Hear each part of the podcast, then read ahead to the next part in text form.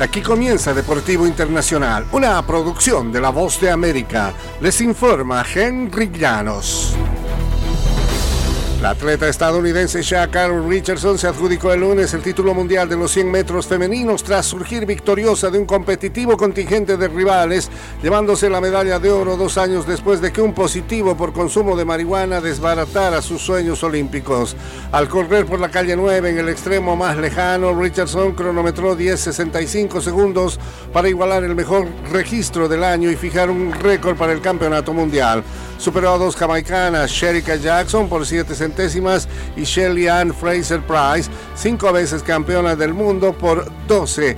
Aquí me tienen, se los dije, declaró al pie de la pista del Centro Nacional de Atletismo en Budapest. No he vuelto, soy mejor, decía la atleta estadounidense, hoy campeona en los 100 metros de atletismo. Y el astro estadounidense Christian Pulisic debutó con el pie derecho en el Atlético de Milán al anotar un gol y colaboró en el otro para derrotar el lunes 2-0 a Bolonia en su estreno en la Serie A. Pulisic, quien se incorporó al Rosonero el mes pasado, participó en la jugada que acabó en el gol de Olivier Giroud para abrir la cuenta a los 11 minutos y su ex compañero del Chelsea inglés devolvió gentilezas a los 21. Ha sido un debut fantástico, comentó Pulisic. Estoy realmente encantado de formar parte de este equipo.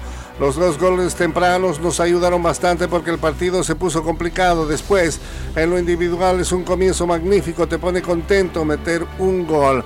Pulisic es uno de los varios rostros nuevos en el Milán, el equipo que más activo estuvo en el mercado de pases al reforzarse con seis jugadores. Yunus Musa, su compañero en la selección de Estados Unidos, cumplió una suspensión en el equipo y un entrenador del primer equipo cubano que participa en la Serie Mundial de Pequeñas Ligas está desaparecido, según informaron los directivos del torneo. El entrenador del Bayamo, José Pérez, dejó el Little League International Group, la villa donde los equipos residen la noche del sábado, y no regresó, informó el portavoz del torneo, Kevin Fontaine. Little League International se ha comunicado con todas las autoridades pertinentes y asegurará que el equipo de Bayamo siga teniendo el mejor apoyo y la mejor experiencia en Williamsport, indicó Fontaine. Bayamo es el primer equipo de Cuba que compite en el torneo y la desaparición del entrenador ocurrió horas después de que las pequeñas ligas y la Federación de Béisbol de Cuba extendieron su relación hasta el año 2025. Una gran relación. Y hasta aquí Deportivo Internacional de la Voz de América.